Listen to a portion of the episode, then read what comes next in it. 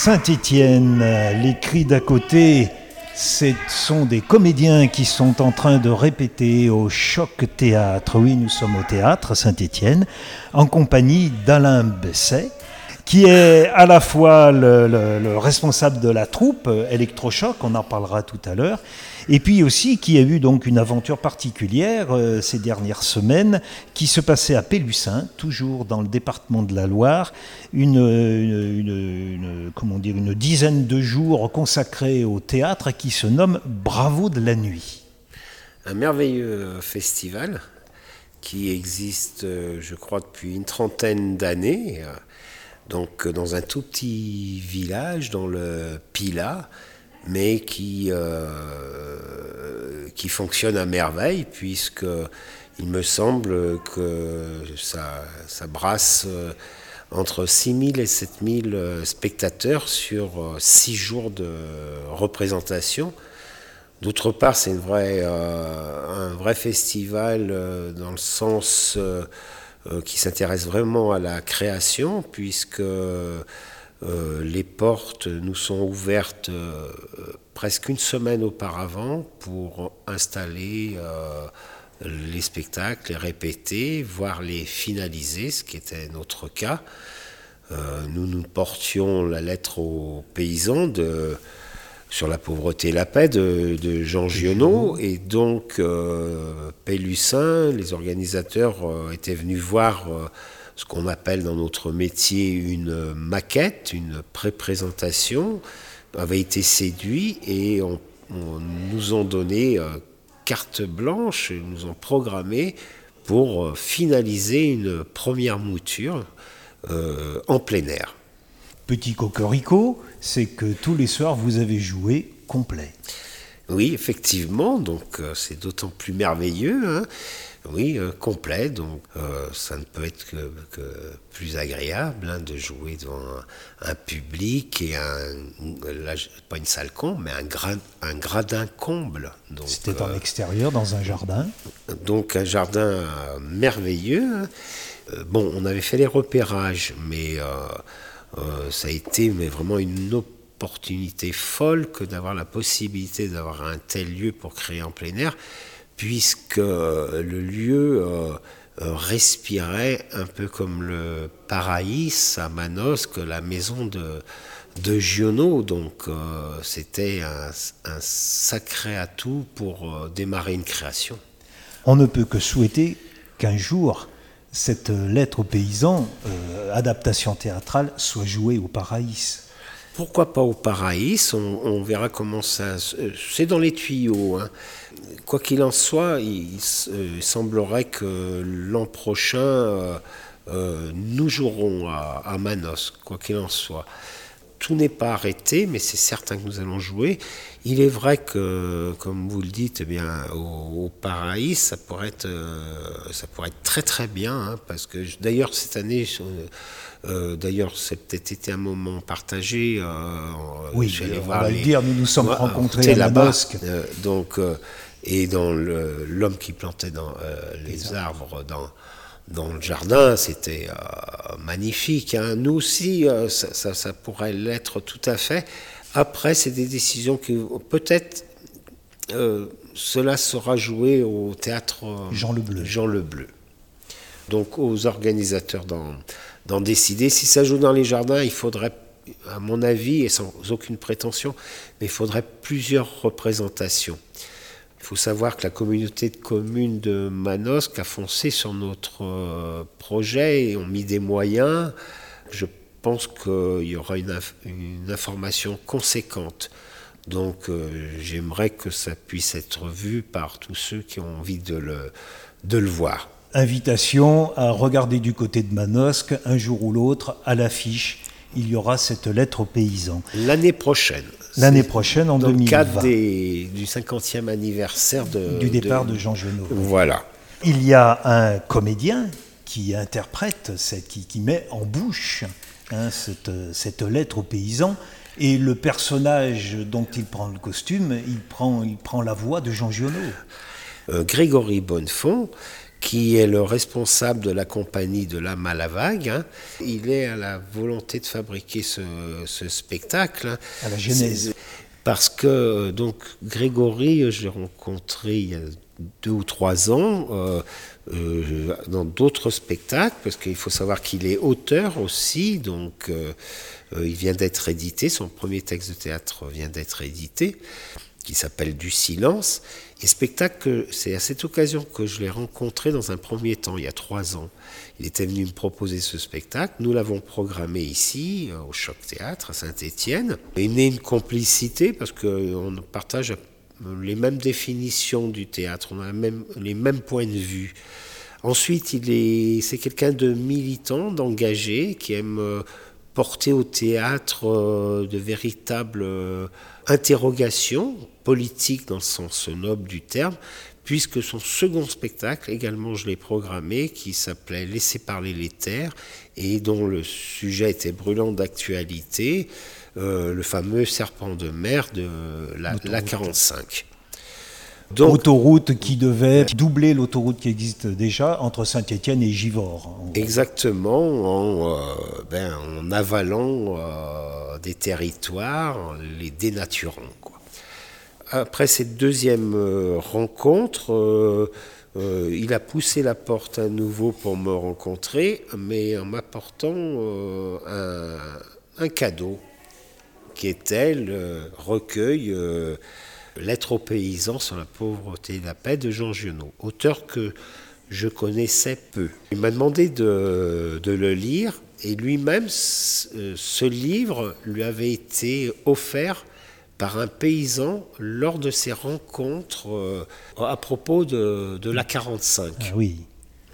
Donc euh, j'ai lu et j'ai été euh, tout, tout, de suite séduit, plus que séduit, hein, parce que c'est un mauvais terme un peu de temps en temps, bouleversé. Bouleversé, notamment, moi, ce qui m'a vraiment touché, c'est particulièrement c'est la thématique euh, du pacifisme. Après, c'est un tel livre qui ouvre sur de multiples thématiques la nature, bien sûr, la condition du paysan, et qui est brûlant d'actualité alors qu'il a été écrit en 1938. Euh, Grégory m'a dit, ben voilà, c'est un texte que j'aimerais euh, porter à la scène, incarner, l'incarner. Serais-tu euh, d'accord pour me le mettre en scène et me diriger dans cette aventure-là? J'ai tout de suite foncé, et c'est vraiment une, ce qu'on appelle dans notre métier une coproduction entre sa compagnie et la mienne. On, y travaille depuis plus d'un an et demi hein, à, trouver aussi des partenaires et donc euh, un des premiers partenaires qui a été séduit, enfin qui a trouvé, euh, parce que je pense que le dossier était conséquent et de la façon dont on le défendait. Euh, pouvait prouver euh, passion, euh, la volonté qu'on avait à dispenser cette parole de, de Giono. Donc un des premiers partenaires était la communauté de communes de, de, Manosque. Voilà comment. Ensuite, bien sûr, ici, au niveau ligérien, bon, ben, le centre culturel de la Ricamari également nous a fait confiance et également coproducteur.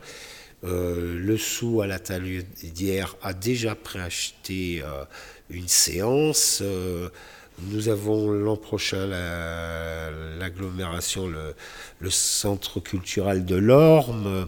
Donc, disons qu'on est, est très très heureux parce que le, on a déjà des, points de chute et c'est important. Et, et là, notamment, euh, il y a quelques mois, eh bien, euh, on a, parce qu'il y avait tout un lourd travail euh, d'adaptation. Enfin, c'est pas une adaptation, c'est un montage. On ne voulait surtout pas dénaturer l'écriture. C'est toujours le texte de Giono. Vous n'avez pas changé un iota, comme on dit, une, virgule, mais vous ne présentez pas tout le texte. Ou l'intégrale. C'était impossible de du fait que, bien que ce soit une lettre, elle fait 122 pages. Donc une lettre de 122 pages, en lecture à voix haute, c'est euh, deux heures et demie. Donc euh, il, fallait euh, le réduire à un temps raisonnable pour ne pas fatiguer Oui, euh, oui, oui. l'audi- l'auditoire. Enfin, Oui, et puis même euh, peut-être les difficultés à tout, à tout, euh, Bien sûr, à il tout faut- déclamer euh, sur scène, à tout mettre en scène. Le choix des passages conservés, c'est un travail en duo, j'imagine. C'est un travail qu'on a partagé, Grégory et, et Grégory et moi-même. Donc il y a eu un, travail, euh, ce qu'on appelle aussi dans notre métier un travail à la table, c'est-à-dire à, lire le texte à voix haute, à se le lire, à se dire bah, qu'est-ce qu'on enlève d'un- avec un, un- commun choix. Et puis ensuite, ce qu'on gardait, là, il allait au plateau, le déclamer. Moi, je l'écoutais. À nouveau, je lui proposais des coupes parce que je- à, l'oreille, il y avait des redites, euh, il y avait peut-être des choses eh ben, qu'il fallait aussi.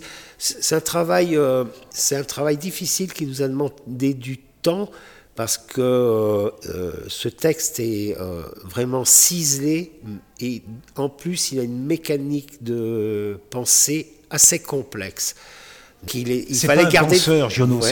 c'est un, enfin, écrivain. Oui. C'est un homme avant tout qui écrit des fictions. Là, c'est pas une fiction, mais des moments, il utilise ce qu'il a appris dans les romans pour écrire cette lettre. Ah, Tout à fait. Ben, il y a un style, hein, donc euh, il y a un style, il y a de longues phrases, il y a euh, c'est alambiqué, mais dans le sens beau hein, du. Mais du ce que je voulais dire comme un conteur, voilà, c'est pas un penseur, c'est pas c'est pas un conférencier qui présente ce qu'il a digéré euh, dans ses réflexions. Non, c'est un conteur. C'est un conteur, mais dans euh, cet ouvrage est quand même particulier et singulier, et il sort un petit peu du, du, du Giono euh, romancier. Et donc il y a tout de même un vrai développement de pensée politique, et c'était le plus difficile, c'était ce qui était difficile à préserver tout le mécanisme, euh, la critique politique, parce qu'il y, a- il y a des passages magnifiques sur euh, l'inanité de, de l'argent, et c'était vraiment à, à conserver. Mais c'est des mécaniques de pensée assez complexes. Alors, on a essayé de garder ce qui était le, le, le plus simple, euh, ce qui était de, de ce qu'il avait vécu, par exemple, lorsqu'il parle du, de son billet de banque à la Surtout que sortie. c'est- bon, cet homme-là a été banquier avant d'être écrivain. De plus, de plus, donc il sait, il, il sait ce qu'il avance. Ce qu'on voit pas dans les autres, dans, dans ses autres euh, ouvrages. Et puis là, c'est un cri de, ré- c'est un cri de révolte. hein, euh, Il prend d'énormes risques. On est en 38, ça va lui valoir, euh, ça va lui valoir des jours d'incarcération. hein. Oui. Il a été mobilisé, il y est tout de même allé. Mais dès qu'il est arrivé, euh, on l'a mis, on, on l'a mis à l'écart en prison parce que sa parole était dangereuse. hein. C'est un Giono, euh, on présente un Giono qu'on ne connaît pas nécessairement. Quoi. Oui. Enfin, On connaît euh, pas mal le Giono de la première époque, Voilà. le- le- la trilogie de Pan, hein, Colline, Anne Beaumugne et Regain. Tout à On fait. connaît aussi le Giono d'après, le maître de, de- de la plume avec le hussard sur le toit, toit, par oui. exemple. C'est vrai qu'on peut penser qu'il y a une- un troisième Giono qui est le plus flou, le, le plus fou peut-être. Ouais. aussi. Qu'est-ce qu'il avait vraiment dans, dans la tête Qu'est-ce qu'il imaginait Bien là sûr, ça, C'est- mais ça, su- ça, ça a suscité à polémique. Ah hein, y a- et euh, voilà.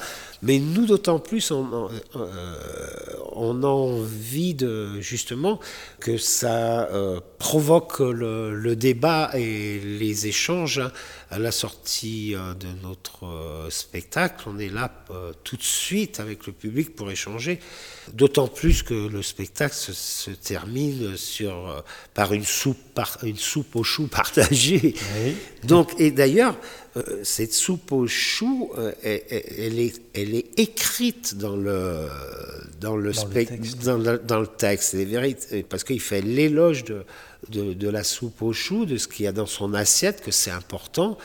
Pour des raisons de temps, justement, euh, je l'avais écarté. Et Grégory, il était vraiment amoureux de ce passage. Et il me disait, Ah, pas la soupe aux choux, pas la soupe aux choux. Et je lui ai dit, écoute, en tant que metteur en scène, tu vas être surpris, tu verras, tu l'auras ta soupe aux choux. et il l'a eu, et d'autant plus qu'elle nous sert à, à la fin du spectacle à, dialoguer avec euh, les spectateurs puisqu'on on les invite à, la partager. Et on le sait bien qu'on discute euh, plus volontiers en mangeant. Bien sûr. Pour avoir vu le, donc le, résultat à Pélussin, il y a des passages alors Giono n'utilisait pas le terme, mais il y a des passages qui font écho aujourd'hui, par exemple le circuit court.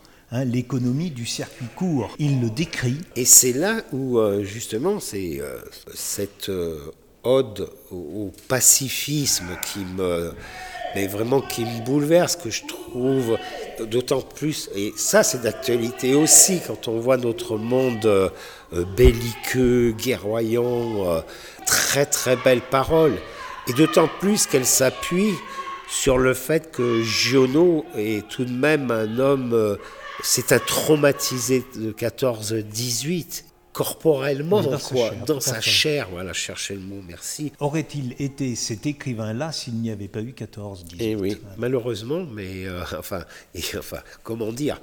Il y a d'autres thème, mais d'une actualité brûlante, oui, justement, sur l'agriculture, sur l'agriculture et quel visionnaire. Il nous parle de ce que, de ce que aujourd'hui on essaye de à revenir en étant plus. Et, c'est un texte pertinemment écologiste. Il parle de l'agriculture avec euh, la suffisance, euh, en produire suffisamment, euh, sans tomber dans l'entreprise, l'industrie agroalimentaire. Agroalimentaire, la spéculation, le gaspillage, c'est un sacré texte. C'est peut-être la vertu des grands textes, c'est de traverser les âges et de trouver toujours un écho oui, et j'allais dire aussi encore, une fois de plus, j'allais dire euh, malheureusement, en même temps, parce qu'il euh, il sent, c'est un visionnaire, donc il sent déjà à l'époque, euh, il sent toute la perversité du système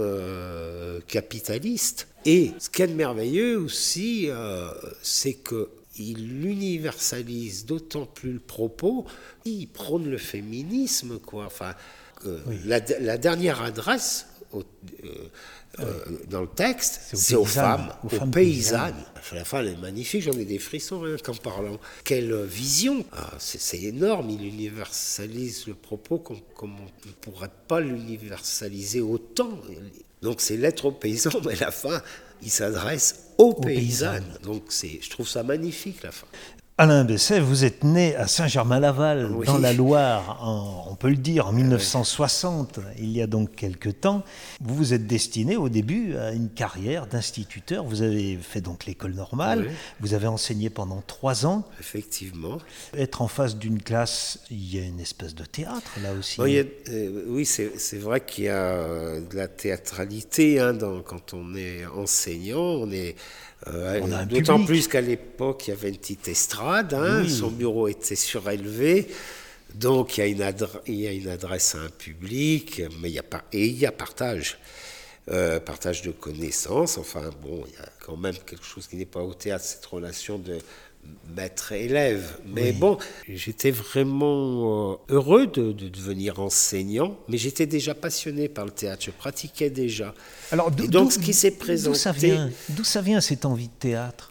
Il n'y avait pas d'homme de, de théâtre dans votre famille? Non, non, mais et donc c'est là où on voit, enfin c'est une spirale en même temps, enfin c'est un, jeu de miroir parce qu'en définitive, eh ben, le théâtre je l'ai rencontré à l'école. Euh, c'est un instituteur, j'avais à peine, euh, c'est en primaire, donc euh, où j'ai pratiqué pour la première fois, mais ça m'a marqué pour le pour le spectacle de fin d'année, hein, mais cet instituteur est devait euh, vraiment aimer lui aussi le, théâtre. Donc euh, moi j'étais petit, mais ça m'est resté ancré. Je me souviendrai toujours de ma première représentation et j'avais senti qu'il y a quelque chose que que j'avais qui s'était passé en moi et donc euh, que j'avais beaucoup aimé. Donc du coup, ben, pendant quelques années, bon, ben, j'ai pas eu d'autres euh, instits, profs qui m'ont fait pratiquer, mais lorsque je suis arrivé en secondaire à Rouen, au lycée euh, Jean Puy, il y avait un club théâtre je m'y suis inscrit. De la seconde à la terminale, euh, j'ai pratiqué, mais après aussi ça, ça vient des rencontres. Hein. ce club, il était animé par quelqu'un de passionné. C'était vraiment plus qu'une respiration, c'était vraiment... Euh, et, je sentais bien que... Euh, c'était l'oxygène même Ouais, donc c'était des portes qui s'ouvraient. Dès que je suis arrivé ensuite à l'école normale, dès les premiers mois, j'ai j'ai lancé l'idée d'un club théâtre à l'école normale parce que j'ai rencontré deux, trois autres camarades de, classe qui avaient déjà pratiqué le théâtre ou qui avaient envie de, le pratiquer. Voilà, donc dès que je suis arrivé à Saint-Étienne, et en à peine une année, on était vraiment là, j'ai rencontré un, un camarade euh, élève instituteur qui vraiment lui aussi qui vibra autant que moi. Et donc on, a créé la compagnie à l'intérieur même du, euh, de l'école normale. On a fait nos études, pendant trois ans j'ai enseigné, et on a exactement le même parcours, ah on a continué ensemble, après nos chemins sont séparés, mais euh, il a, de même que je l'ai fait, il a démissionné de, de l'éducation nationale pour se consacrer totalement au théâtre. C'est Yves Bressian, euh, donc qui joue avec les Tréteaux de France. Euh, il est au TNP, euh, donc il a fait carrière lui aussi dans ce, dans, dans, cette passion. dans sa passion première, quoi. à un moment, moi, au bout de trois ans d'enseignement, enfin d'exercice, ben lorsque, souvent je, je raconté ça, c'est que j'ai choisi l'éducation spécialisée parce que j'aimais vraiment mon métier, je trouvais que c'était essentiel que d'apprendre à lire, à écrire. Donc euh, que de le faire, que euh, d'exercer ce métier, c'était merveilleux.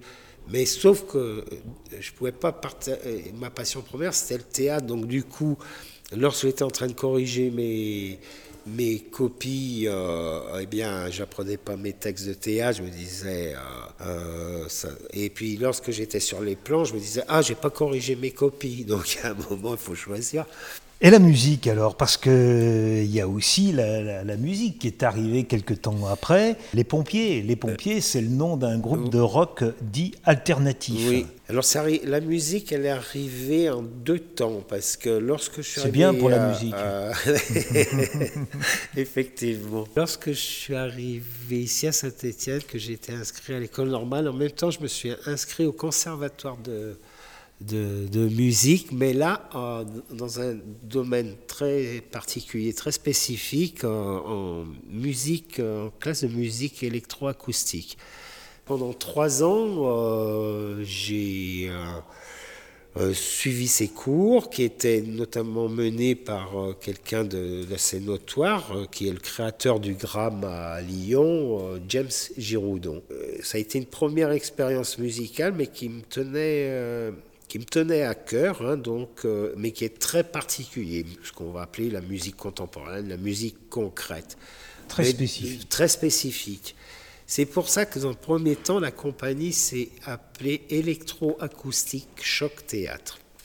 Parce que euh, je faisais toujours marier musique électroacoustique et théâtre. Mais bon, et en jouant, en fréquentant, euh, en partageant les plateaux, les scènes, euh, des, très proches. Euh, euh, faisait partie de la compagnie aussi une, pianiste émérite, Valérie Gonzalez, donc je baignais quand même dans le milieu musical. Et un jour, c'est des musiciens qui sont venus me trouver en me disant Mais on aimerait bien que tu viens, viens une répétition on aimerait bien, on est sûr que tu peux interpréter des choses en chantant. Euh, et donc, euh, bah, je suis allé à une répétition et c'était fait. Euh, c'était un vrai partage, très créatif. je me suis aperçu, j'avais un peu peur. Autant donc j'ai fait de la musique électroacoustique, mais c'est sur des machines, des magnétophones, etc. je suis pas Et là, je me suis aperçu que si les gens, euh, euh, si j'étais dans un climat de confiance comme ça, eh bien, euh, je pouvais chanter assez naturellement. Et puis bon, l'idée était, ça rentrait, je faisais un théâtre assez engagé déjà, donc le rock and roll, c'est souvent porte des, des paroles engagées. Que ça s'est fait naturellement et donc pendant effectivement 9 ans. 9 ans. Euh, on, a, on a un peu sillonné les routes de France et de Navarre avec ce groupe-là. Mais sans jamais lâcher, j'ai jamais lâché la, la compagnie, là, qui ensuite s'est appelée tout simplement Choc Théâtre, parce que comme il n'y avait plus de musique électroacoustique, ça ne répondait plus tout à fait, ça pouvait être, euh, c'est plus significatif. Mais par contre, ça nous permettait, ça permettait au groupe de créer euh, les musiques de, mes spectacles et des moments d'être en scène aussi euh, en live. Donc notamment avec un spectacle qui avait assez bien fonctionné, qui était presque un opéra rock qui appelé euh, On devrait tuer les vieux footballeurs. À Saint-Étienne, c'est pas mal. oui, c'était assez provocateur. Mais le thème de fond, c'était l'univers carcéral. Parce qu'en même temps, j'ai fait de, j'ai, créé l'atelier théâtral de la maison d'arrêt de la Talaudière. La troupe électro-choc, née en 1982, et le logo, c'est un panneau triangulaire avec un petit bonhomme et un, éclair un petit peu comme foudroie. Euh, voilà la, foudre électrique euh, de, chez EDF quoi. Donc ça, ça, se décline en deux temps parce que lorsque donc maintenant la compagnie s'appelle Electro Choc. Euh, donc c'est passé de électroacoustique choc théâtre, ensuite ça a été choc théâtre et à nouveau c'est électrochoc théâtre. Donc le logo, notre premier logo, Choc Théâtre, c'était une guillotine. Oui, alors donc, euh, guillotine ou, la lunette de la tête, c'est le haut. ouais, le haut. Donc euh, c'était pour simplement symboliser le fait qu'il y avait une radicalité dans le, propos. Hein. C'était pas une volonté de violence, mais on voulait dire qu'on tranche dans le, on tranche dans le vif. Il y a l'image, il y a le mot. Choc. choc. Et puis là, depuis deux ans, on est revenu à électrochoc théâtre pour des raisons aussi administratives. il fallait euh, différencier. Donc euh, le choc théâtre, c'est le lieu qui reste, euh, que nous gérons, qui, qui reste choc théâtre. Et la compagnie, qui, cette nouvelle compagnie, enfin avec ce nouveau nom, c'est la compagnie qui gère le lieu. et donc, euh, ça m'est passé comme ça un peu. Euh, il fallait un, autre logo et je me disais, ben, restons dans, dans la même veine de symbolique et euh, subversif. ouais, et donc ça veut dire que ben, ici on n'y va pas avec des pincettes et puis on peut être, mais dans le bon sens du terme, dans le beau sens du terme, être foudroyé, qu'il y ait une électrisation. Quoi. D'accord. On est dans une ruelle, une ruelle où, les voitures ne circulent pas, une ruelle en pente. De l'autre côté de la ruelle, il y a un autre théâtre, c'est le théâtre du Verseau, avec euh, Gilles Granouillet. Deux théâtres qui font face à face, forcément mitoyens au bout d'un moment ça se retrouve un peu. Ah bah on un peu beaucoup. plus que beaucoup, en disant que je me suis installé ici, euh, euh, j'ai plus la date exacte, mais ça fait 21 euh, ans, je crois. Et, lorsque je, donc à côté, ce qui est devenu le verso avait déjà un petit passif de, théâtral puisque c'était une salle de répétition qu'utilisait un des permanents de la comédie de euh, Saint-Étienne, son nom m'échappe, peut-être il me reviendra, mais il n'y avait pas de, représentation, c'était seulement un lieu de répétition. Lorsque j'ai visité, moi, dans le quartier ici, des lieux où je voulais m'installer, vraiment euh, créer un, théâtre, ça s'est trouvé ce hasard-là. Cet acteur euh, qui avait sa compagnie, bien qu'il soit permanent, qui avait sa compagnie, euh, a suivi Daniel Benoît lorsqu'il a été muté à, Nice et donc euh, son lieu de, répétition, euh, il, le quittait et, et il a proposé à Gilles, lui a dit moi je, quitte Saint-Étienne, j'ai ce, lieu de répétition qui est pas mal, est-ce que tu voudrais, est-ce que ça t'intéresse? Et je venais de, avec mon équipe, nous venions nous installer ici depuis un peu plus d'un an, presque deux. Gilles est venu en me disant Écoute, il y a le lieu euh, qui se libère à côté, qu'est-ce que tu en penses? Je lui ai dit ben, Viens vite, euh, parce que là, j'avais un tout petit peu commencé à faire de programmation. Et donc, tout de suite, on a euh, travaillé en synergie. lui, ça l'intéressait aussi de faire de la, de la prog, et donc, du coup, on a tout de suite eu l'idée de mutualiser nos moyens de communication. on a tout de suite euh, baptisé ce que représentaient euh, ces deux lieux, un petit peu un pôle du théâtre indépendant euh, stéphanois, parce que les premières personnes à qui on, ouvrait nos portes, c'était des compagnies stéphanoises et ligériennes qui ne savaient pas bien où jouer parce qu'il y a très très peu de lieux en définitive. Enfin, il y a les deux grosses institutions, hein, le CDN et l'Opéra Théâtre, mais qui n'est pas très ouvert un peu plus à l'époque euh, au théâtre, on devenait un outil, mais plus que nécessaire aux autres compagnies de théâtre indépendants de Saint-Étienne. On a tout de suite euh, eu cette idée-là de mutualiser et d'avoir un programme commun tout en gardant notre indépendance au niveau des choix de programmation. Quelle serait la différence entre le verso et Choc Théâtre? Il y en a guère parce qu'on a,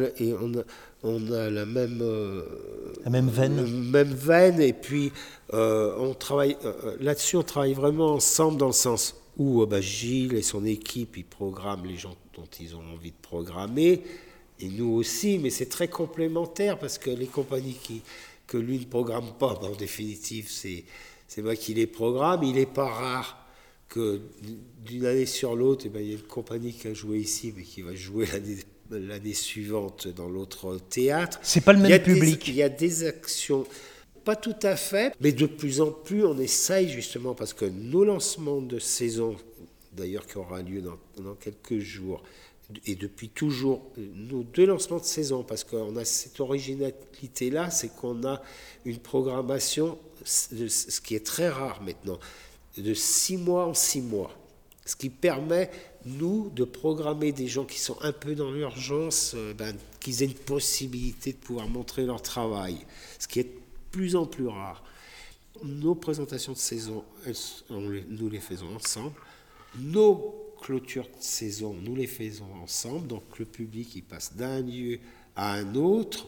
Au départ, il y avait une spécificité. Les gens qui venaient nous euh, découvrir ce qu'on était en train de faire, c'était notre public à chacun de, de nos compagnies respectives.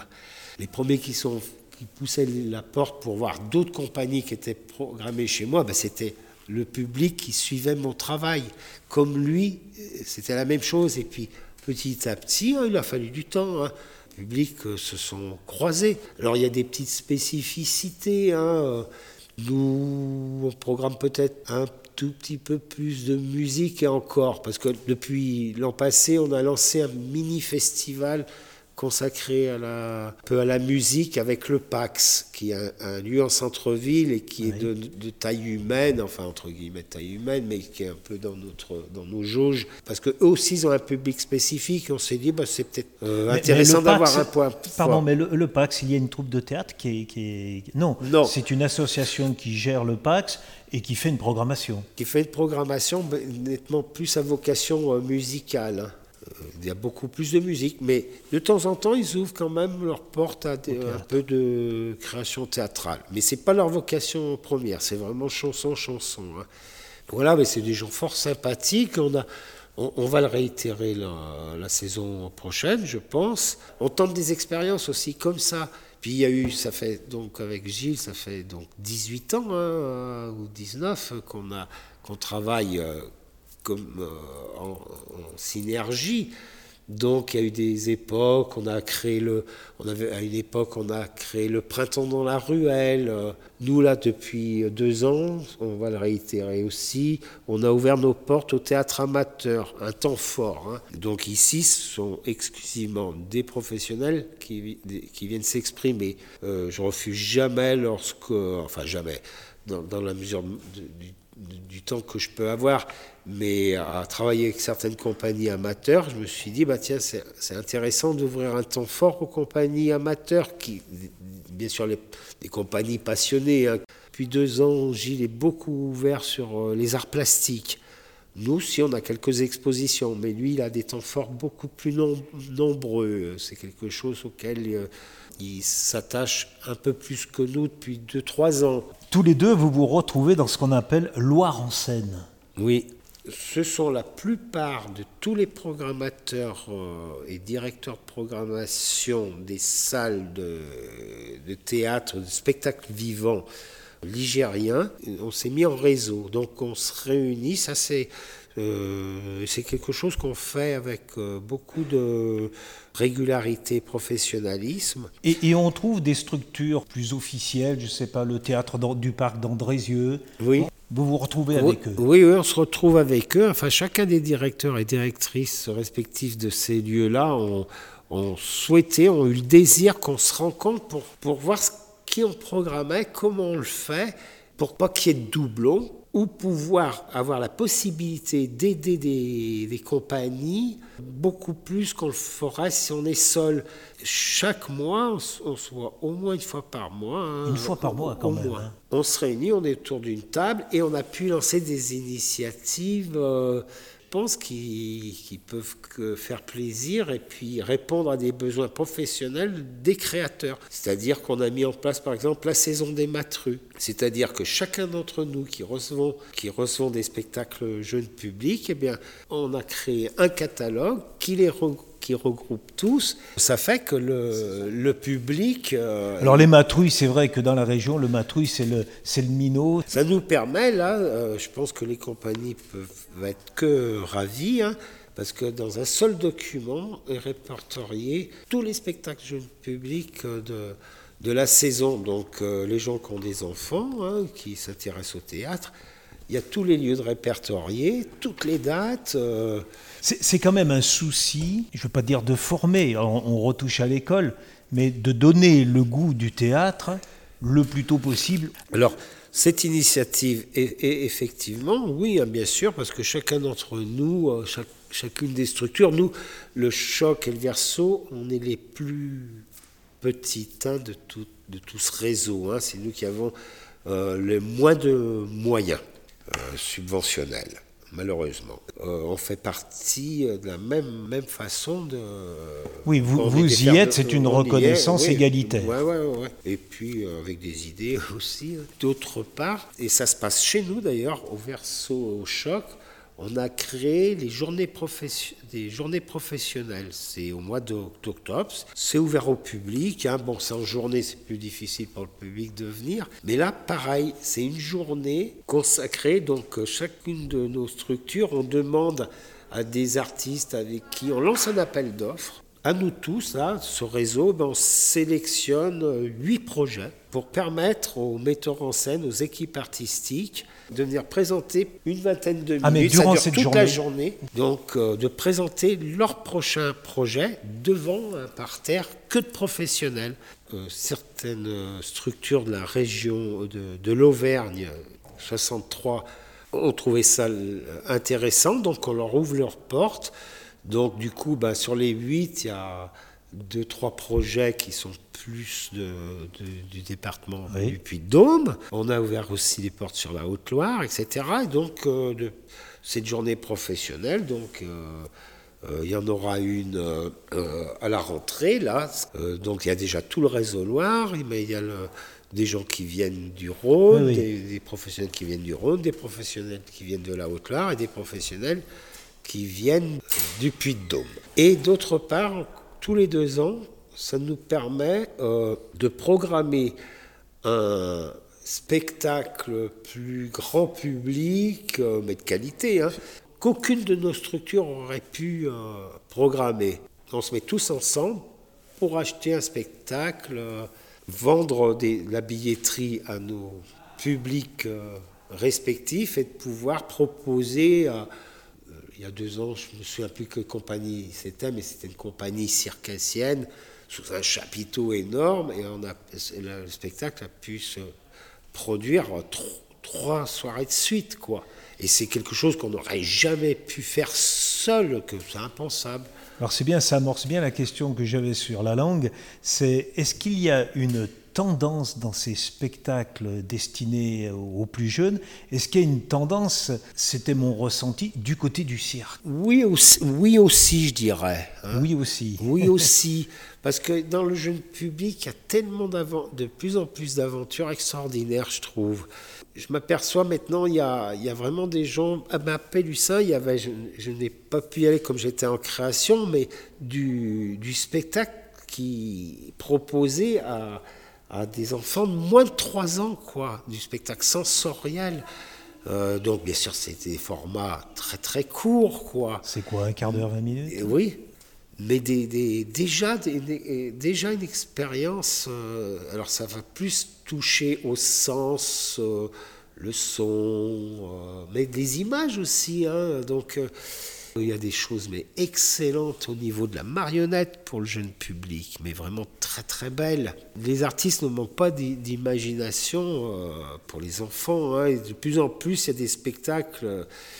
Ben, moi, j'ai reçu l'an passé, j'ai reçu par exemple O, O, O, par la compagnie EAU, hein, par la compagnie Scolopendre, qui sont des spécialistes de l'image et du, du son. C'est un spectacle qui qui était euh, visible à partir de 3 ans et qui euh, parlait de l'eau. Et donc c'était, il y avait des ombres chinoises, de l'eau qui tombait en direct, etc. Mais toute une approche euh, par rapport à ces... par les sens, oui, par, la perception. Mais, mais c'était d'une beauté, mais c'était, c'était magique. Et est-ce que, est que vous, Alain Besset, vous trouvez le temps de redevenir le comédien dans tout ça? Le comédien, le, celui qui est sur scène ah oui. et qui prend plaisir à dire un texte, à jouer? Ah oui, oui, oui. Euh, je ne pourrais pas faire autrement d'ailleurs. Là, c'est, euh, là bon, le, le Giono, euh, tel que ça s'est fabriqué, j'étais tout content que Grégory propose cette place-là de, metteur en scène et directeur d'acteur. Mais moi, je ne peux pas vivre sans, sans jouer. Hein. donc, euh, j'ai un spectacle, j'ai deux spectacles qui tournent, euh, voire trois. Donc, dont un solo euh, autour d'Antonin Artaud qui rebondit assez régulièrement, que je sors de mon chapeau, comme ça, entre guillemets, assez régulièrement. Et lorsque justement, si je me trouve sans jouer, hop, je, je, je sais que j'ai ça dans ma boîte à outils, là, personnel et, qui m'est nécessaire et vital. Et là, bon, dans quelques jours, je vais présenter mon, représenter ma, mon avant-dernière création Traître, dans, lequel je, dans lequel je joue. Je suis metteur en scène, mais je joue. C'est un peu ma spécificité. Souvent, je, je mets en scène et je, je joue. Donc Traître, un spectacle sur euh, très politique, hein, euh, sur euh, les renversements de d'État, les révolutions, mais qu'ensuite on reproduit ce qu'on a, ce qu'on a renversé. donc euh, un texte d'un euh, d'un homme que j'ai rencontré qui sera présent. On va jouer euh, dans, quelques, dans quelques semaines, hein, vendredi 4 octobre, je crois qu'on sera le 4 en présence de l'auteur, c'est euh, Alan Riding, l'auteur. Depuis qu'il est à la retraite, il s'est mis à l'écriture théâtrale, mais c'est un ancien journaliste du New York Times et de l'agence Reuters qui vivait en Amérique du Sud et qui avait pour mission de suivre les révolutions dans certains pays, notamment celle du Nicaragua. Il a suivi très près et de relater ce qui se passait à son, à son organisme de, de, de presse. Et donc, c'est un sujet qui lui tient à cœur. Donc, il a écrit une pièce qui s'appelle Traître, que je trouve magnifique. Avec un S ou sans S? Avec un S et le S en parenthèse. Et c'est un, huis clos, ça se passe dans une prison où euh, le ministre des Affaires étrangères du gouvernement vient d'être soupçonné de complot.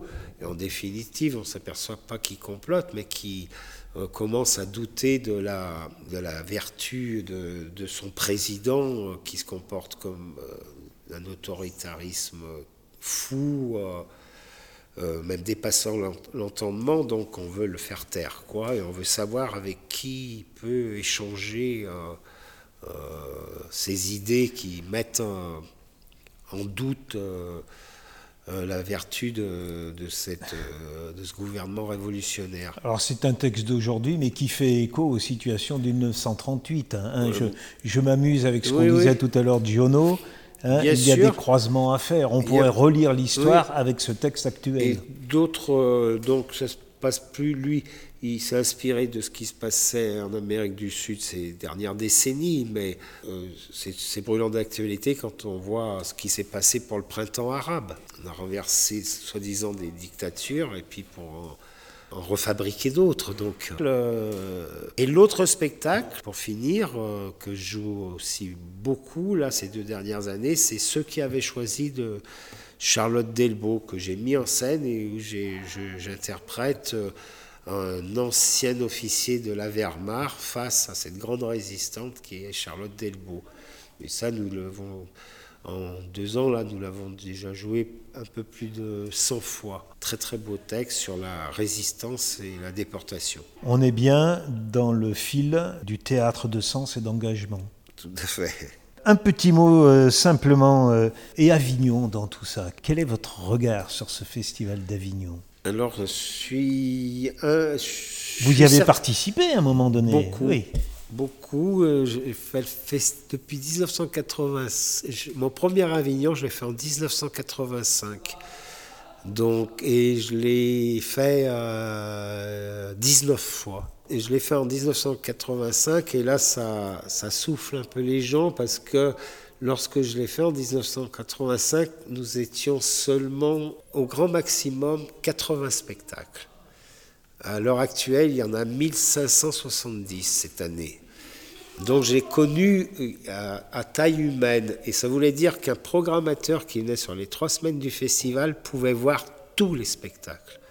J'ai continué à le faire, je l'ai fait souvent dans des conditions très très différentes. Je l'ai même fait sous chapiteau dans un quartier à Champfleury euh, dans les années 90, justement avec ce gros gros spectacle On devrait tuer les vieux footballeurs. Moi j'ai toujours eu, alors autant ça me fait peur en même temps, mais j'ai emmené mon, euh, mon avant-dernier spectacle, ceux qui avaient choisi, je l'ai emmené deux années consécutives, il y a trois ans il y a deux ans et ce qui m'a permis de le faire rebondir. Alors après, c'est difficile, c'est la jungle, d'une certaine façon, parce que, et pour le spectateur aussi, parce que comment s'y reconnaître Le programme, c'est un catalogue, on dirait le catalogue de la redoute des Trois Suisses. Donc pour sélectionner les spectacles pour le spectateur, c'est très difficile. Mais d'un autre côté, pour les professionnels que nous sommes, euh, on sait qu'il y a tous les programmateurs de France et de, Navarre. Hein, ça, ils sont là. Ils sont là. C'est clair et net. Et d'après ce que j'ai entendu, ils vont à certains théâtres. Voilà. J'ai entendu ça, quelqu'un qui me dit ah, avant eh je jouais là, mais maintenant je joue là parce que je sais que c'est ici que viennent les programmateurs. Oui, qu'il y a plus de chances qu'ils soient présents là. Mais il ne faut pas se faire d'illusions. Hein. Le programmateur, bien souvent, il a déjà fait son programme avant d'arriver et il ne va même pas prendre le catalogue. Il hein. vient vérifier son choix. Il, a déjà fait ses choix parce qu'ils sont tellement sollicités. Comme je le suis, moi, quand c'est la période. Pourtant, j'ai une toute petite structure, mais à un mois du, festival, euh, je suis inondé d'invitations. Ah hein. C'est fou. Alors après, après, moi, ce que je trouve de désolant, c'est que euh, ce festival, il a perdu son âme, d'une certaine façon. C'est-à-dire que le off, euh, je ne parlerai pas du in, hein, le in, ça reste que c'est, hein, c'est grosse machine, machin. Mais le off était là pour euh, faire un peu un contrepoint et servir en même temps du, du public qui était là pour le in, pour présenter un théâtre d'expérience, de découverte, euh, créatif. Depuis presque deux décennies, il est noyé par les One et One Woman Show, du théâtre euh, d'humour bien souvent en dessous de la ceinture. Alors c'est devenu vraiment du business là parce que c'est des sociétés de production de Paris qui louent des lieux et qui qui testent euh, leur poulain. C'est, Tout à fait. C'est, et, on, peut citer, on peut citer les théâtres, euh, hein, voilà, on les connaît, on les a repérés. Voilà, et, et, en plus, ce qui est désolant, c'est que malheureusement, ça marche. Parce qu'il y a un phénomène euh, en même temps télévisuel il y a des gens qui sont. Alors maintenant, ça a attiré un public comme ça qui n'était pas là, et j'ai rien contre, hein, je ne fais pas de la ségrégation, non. mais c'est une réalité. Et donc, euh, devant certains théâtres, on voit la, euh, des queues démesurées pour voir, parce que l'artiste, ils l'ont vu à la télé. Tête d'affiche. Ils l'ont vu à la télé. Et, Mais c'est des, c'est, des artistes, bien souvent, malheureusement pour eux, mais c'est éphémère. Hein. ah, mais je vais. Oula, mais lui, je l'ai vu à la télé dans. Euh, euh, dans, un, dans une petite série, quoi, récurrente. Il est sur scène, je vais le voir en vrai. Voilà où on en est. Et après, c'est du business pur parce que c'est euh, d'ailleurs qui doit vraiment déchanter parce que si le spectacle il décolle pas à Avignon, c'est terminé.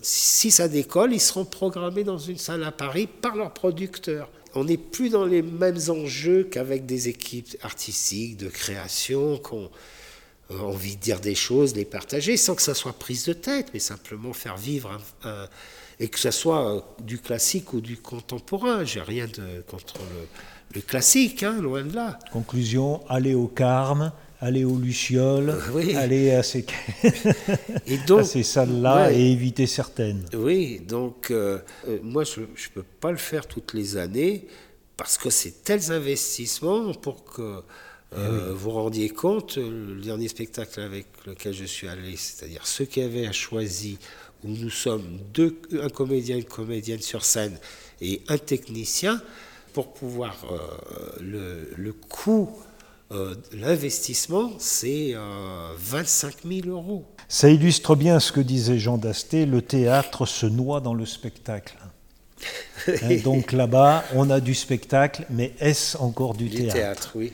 Est-ce que je peux vous inviter, Alain Besset, parce que à Manosque, euh, lorsque nous nous sommes rencontrés, lors des rencontres Jean Giono, vous avez pris le temps de lire un, extrait de la lettre des paysans de Jean Giono, et quand je vous ai écouté, je me suis dit, oui, c'est un homme de théâtre, il a, il a une voix qui a travaillé le texte. Alors, est-ce que je peux vous demander de lire alors, je, hein, je vous ai proposé, non pas Giono, mais une petite déclaration euh, concernant le, théâtre. D'André Barsac. Eh ben, donc, euh, oui, je vais prendre le risque. Hein. Voici ce qu'André Barsac avait écrit sur l'espace scénique. L'important au théâtre, c'est ce qui ne se voit pas.